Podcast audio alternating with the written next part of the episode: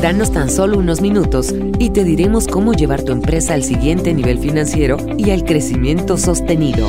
Unifin es un orgulloso impulsor de las empresas mexicanas. Somos un facilitador de soluciones a medida para hacer crecer empresas y ayudarte a alcanzar tus metas.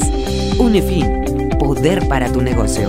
Unifin presenta Reporte EUA, un podcast de Red Digital APO.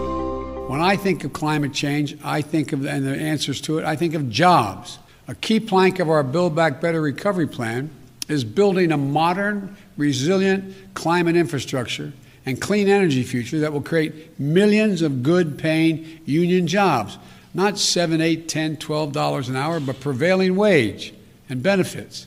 You know, we can put millions of Americans to work modernizing our water systems, transportation, our energy infrastructure to withstand the impacts of extreme climate. We've already reached a point where we're going to have to live with what it is now. That's going to require a lot of work all by itself without it getting any worse. Hoy es jueves 4 de febrero del 2021. Yo soy Ana Paula Ordorica y esto es Reporte EUA, un podcast en el que semana a semana analizamos los eventos políticos más importantes eh, de cara a las elecciones y una vez que han pasado las elecciones en Estados Unidos. Ahora vamos a platicar eh, sobre la presidencia de Biden, evidentemente que ya arrancó, y vamos a platicar con Pablo Zárate, director de Energía y Recursos Naturales de FTI Consulting, que también es columnista del Economista y director de información de Energético sobre uno de los tres pilares que estamos viendo en el gobierno de Biden en este arranque. Biden ya presentó tres planes. Un plan sobre eh, cómo va a combatir eh, la COVID en los Estados Unidos. I can announce that we will increase overall weekly vaccination distributions to states, tribes, and territories from 8.6 million doses to a minimum of 10 million doses. Otro sobre sus políticas en materia de migración. We're going to work to undo the moral and national shame of the previous administration. Y otro sobre cambio climático. It's Climate Day at the White House, and uh, which means that today is Jobs Day at the White House. We're talking about the health of our families and cleaner water, cleaner air, and uh, cleaner communities. We're talking about national security, America leading the world in a clean energy future. Son los tres pilares más importantes que hemos visto en el gobierno de Biden y hoy platicaremos de uno de ellos que es el cambio climático. Pablo, ¿cómo estás? Ana Paula, mucho gusto en saludarte. Muchas gracias por invitarme a platicar. Pues parece que vamos a ver, o ya estamos viendo desde lo que presentó eh, Biden ahora en enero, una vuelta en U en las políticas de Trump en materia de cambio climático. Trump se burlaba del cambio climático. Men and women, we do have an impact, uh, but uh, I don't believe the impact is nearly what some say, and other scientists that dispute those findings very strongly. Desdeñaba la ciencia, invitaba a pues científicos, entre comillas, que no sabemos bien a bien ni de dónde sacaba para que apoyaran sus propias visiones. Y por el contrario, tenemos a un Biden que ha conformado un equipo impresionante en materia de cambio climático. Te preguntaría primero eh, si nos puedes explicar de qué se trata el plan de Biden, así como a manera de resumen. Mira, el plan de Biden, como tú lo acabas de describir, es poner el combate al cambio climático en el centro de la agenda tanto de política doméstica como de política exterior de los Estados Unidos. Algunos presidentes en el pasado, el presidente Barack Obama, habían hecho de algunas iniciativas climáticas prioridades y habían apoyado movimientos ambiciosos como el Acuerdo de París y demás, pero nadie en la historia moderna de los Estados Unidos había ha puesto tanto foco en el concepto ambiental como Joe Biden. Y francamente, Ana Paula, por donde le veas, hay un mensaje congruente y consistente. Si lo ves desde la perspectiva de las personas que ha puesto en su gabinete para apuntalar este tema, tienes a grandes personalidades, a los grandes expertos en este tema, a gente con muchísima trayectoria llevando estos temas. En carteras, por ejemplo, como el Departamento de Energía, que típicamente no tenían un foco 100% renovable, ahora vemos un foco 100% renovable. Vemos la creación de nuevas posiciones como la de John Kerry, como una especie de zar de cambio climático en el mundo. The stakes on climate change just simply couldn't be any higher than they are right now. Uh, it is existential. We use that word too easily we throw it away. But uh, we have a big agenda in front of us on a global basis. And President Biden is deeply committed. En fin, tenemos muchas vertientes de esta estrategia, pero desde la perspectiva política pública, pues, la entrada de, de, Estados Unidos inmediatamente de nuevo al Acuerdo de París, mensajes muy consistentes desde la presidencia de que esto va a ser el foco de su administración, en términos de discurso, pues una noción de que no solo se trata de reconstruir en Estados Unidos de cara a la recuperación del COVID, sino hacerlo mejor, hacerlo verde. La promesa de Biden de ir sustituyendo la presencia de los hidrocarburos en la matriz energética por energías limpias. Tenemos una serie de hitos y decisiones de política pública muy importantes y no se nos puede olvidar, esto es un poquito más controversial, la cancelación el primer día de su gestión del Keystone XL, este ducto que era importantísimo para conectar a los productores de crudo de Canadá con mercados relevantes en Estados Unidos. I've been against Keystone from the beginning. It is tar sands that we don't need, that in fact is in a very, very high pollution. Joe Biden toma el lado de los ambientalistas más duros y decide cancelar este permiso, que pues es un proyecto de muchos miles de millones de dólares. Y además se había reposicionado recientemente como el primer gasoducto absolutamente verde. La construcción se había pactado que iba a ser sin emisiones netas de carbono. En fin, había un plan interesantísimo de la empresa para reposicionar la construcción y entrarle las prioridades del presidente. El presidente no lo tomó en cuenta y de todos modos fue adelante y lo canceló. Entonces, sí estamos viendo un mensaje unificado que quizás en algunos puntos llega a tocar las partes más radicales del ecosistema de ambientalistas en Estados Unidos. Sí, estaba viendo que como que los tres pilares que tiene su plan es reducir drásticamente tres grandes contaminantes, la que proviene de automóviles, la que proviene de las plantas de producción de y por derrame de metano, que esa yo fíjate que no la tenía ni en el radar, ¿no? Que entiendo que dentro de las propias este, refinerías y donde se produce energéticos, a veces hay derrame de metano, es el tercer mayor contaminante en Estados Unidos. He wants to make sure that methane's not a problem. We can you, you can now emit more methane without it being a problem. Methane. ¿Cómo sientes tú que haya escogido estos tres pilares? y qué tan fácil va a ser lograr reducir estos contaminantes? Fácil no va a ser. Estamos hablando de las fuentes de emisiones pues, más importantes en Estados Unidos. O sea, yo creo que es una decisión pragmática de Biden, no es una decisión particularmente innovadora enfocarse en esto. Quizás lo del metano sí es un poquito más eh, novedoso en la discusión, pero los otros dos es poco controversial decir que estas fuentes de emisiones son las más importantes y que si logras mitigar un porcentaje significativo en ellas, pues estás logrando mitigar un porcentaje gigantesco de las emisiones en Estados Unidos y prácticamente en cualquier parte del mundo, porque así es como consumimos la energía, así es como quemamos los hidrocarburos. De este tema de las fugas de metano, Ana Paula, en Estados Unidos se ha posicionado mucho el tema a partir del desarrollo del shale. Inicialmente la discusión de shale estaba plantada sobre términos ambientalmente positivos. Y la discusión del shale sobre términos ambientalmente positivos era porque el shale permitió a Estados Unidos transicionar mucho más rápido de una matriz energética de generación de electricidad basada en carbón a una matriz que utilizaba mucho más el gas natural. Hizo que los precios del gas se desplomaran, entonces con un movimiento económico orgánico de desarrollo tecnológico permitió que se evitara muchísimas de las emisiones que se generaban a partir de la quema de carbón para generar electricidad. Ahora, con el tiempo, la comunidad ambiental en Estados Unidos insistió mucho que no estaban tan de acuerdo con el análisis porque había que ver el ciclo de vida completo. Y cuando ves el ciclo de vida completo, ellos identificaban fugas de metano que es un gas de efecto invernadero muy potente, a la hora de producir gas desde los pozos de shale, ¿no? Decían, se están escapando moléculas y moléculas y moléculas de metano que no estamos contabilizando. Entonces, cuando se hizo ese ajuste, se hizo en medio de una controversia política muy grande. La industria en general insiste que las emisiones no son tan grandes como los ambientalistas dicen, pero acabaron reconociendo que efectivamente pues, este es un tema muy importante y que hay que atender.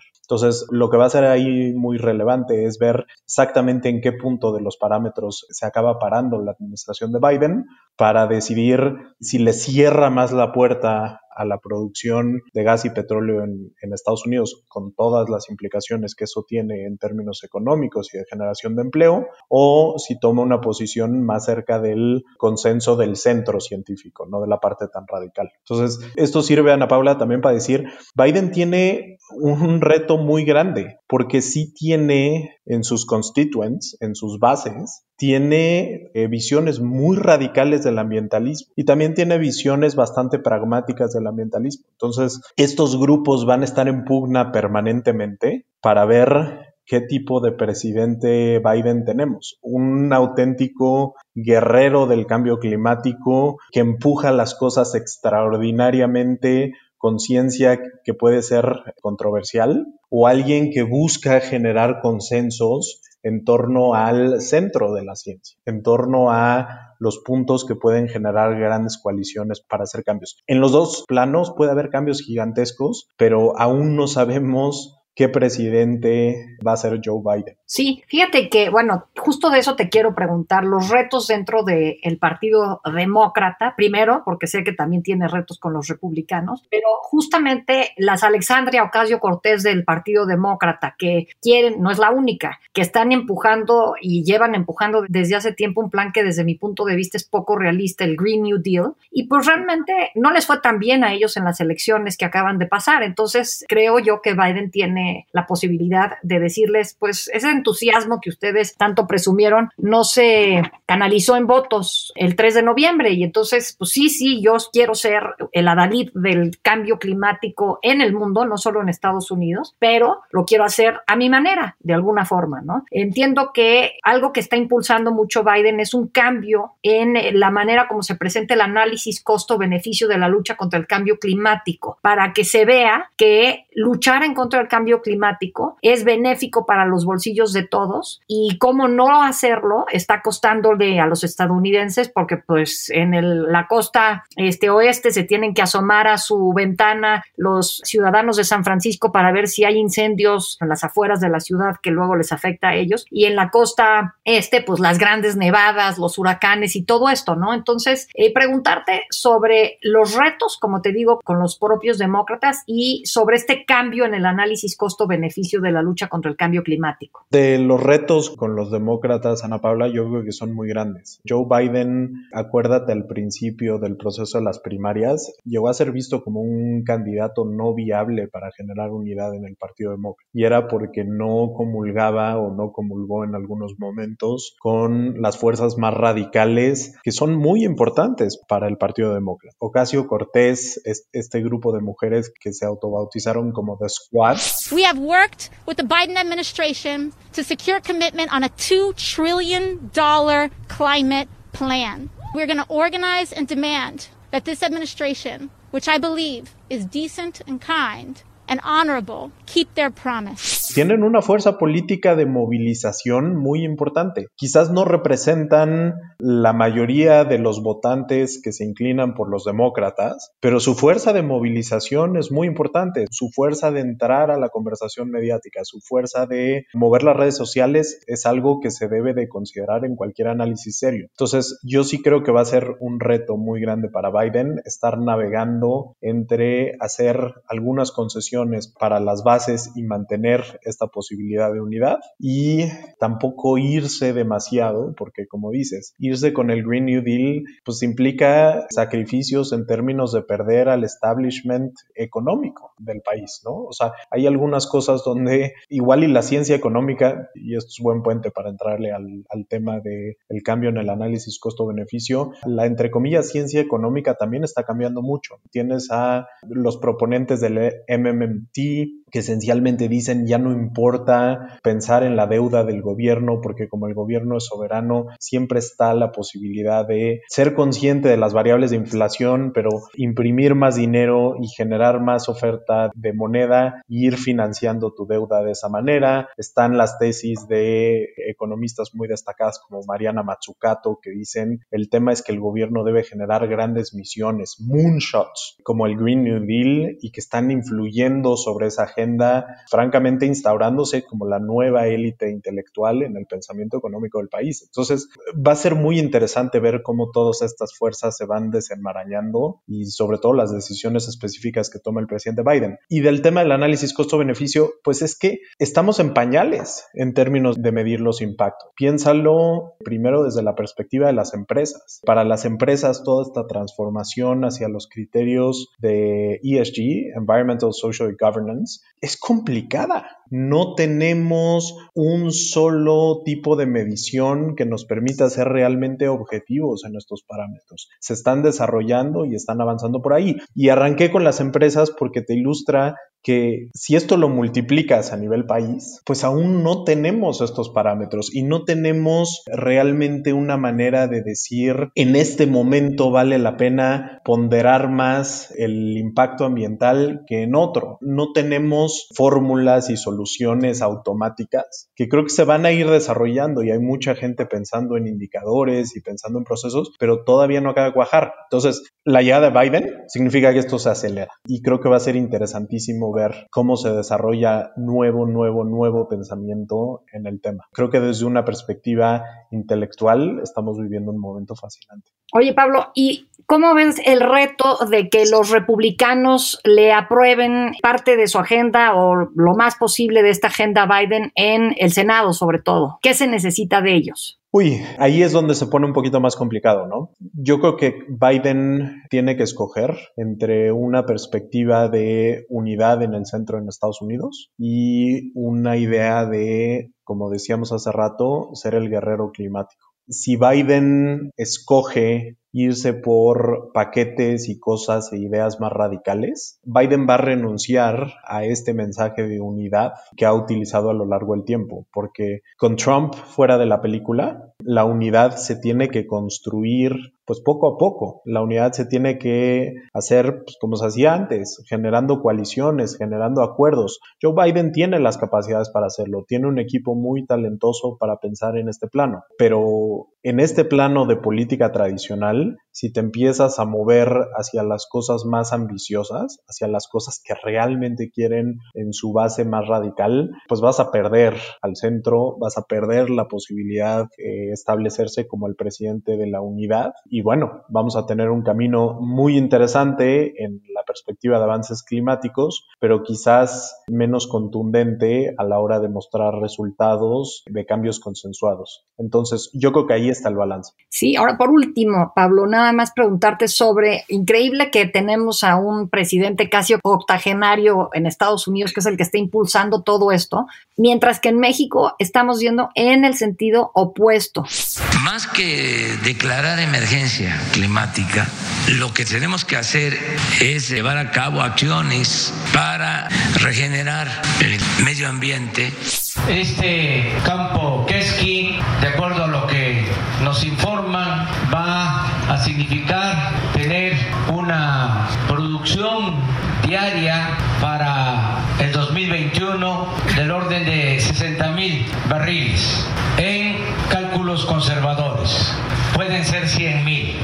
¿Qué piensas en cuanto a la relación bilateral en materia energética? Es un tema complicadísimo, Ana Paula, porque hemos visto política tras política del presidente López Obrador para, aunque seguimos siendo parte del, Acuerdo de París, ir en contra de todo lo que representa el Acuerdo de París. Yo creo que la administración de Biden va a ser una administración que sí tenga este componente de buscar el enforcement de los acuerdos, y que sí busque que sus aliados, si quieren seguir siéndolo en todos los planos, se comprometan a la serie de valores y principios que ellos representan. Dicho eso, en el futuro muy inmediato, a menos que pase algo fuertísimo acá en México, es difícil ver que Biden haga de México su prioridad en materia de diplomacia y que se gaste sus fichas de la narrativa de las primeras acciones diplomáticas en regañar a México o en extrañarse sobre México al más alto nivel. Entonces, yo creo que esto va a ser un tema progresivo y que esto va a ser un tema,